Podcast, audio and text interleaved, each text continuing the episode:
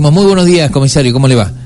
Muy buen día para usted audiencia. Bueno, eh, coméntenos un poquito acerca de este caso que hemos recibido la información de que ha fallecido un joven, no se sabía bien la, la situación, por qué.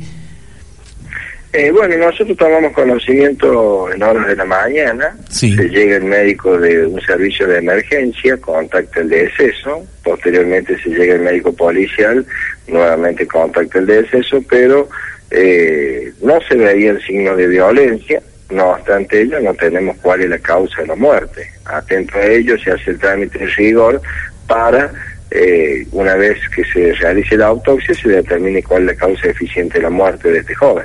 Claro, sí, sí, sí. O sea, todavía no, no hay nada concreto. Eh, ¿Dónde lo, lo encontraron, comisario? No, en su domicilio, está, en la eso. vivienda que comparte con su abuela, estaba en la cama, anoche se acostó como normalmente sucede cualquier día de descanso y al, en hora de la mañana al no levantarse, llegan a la, a la habitación ocupada por él y contactan que estaba sin vida. Por eso ya incluso el cuerpo ha sido trasladado y en este momento se encuentra en la morgue judicial para realizar la autopsia de rigor.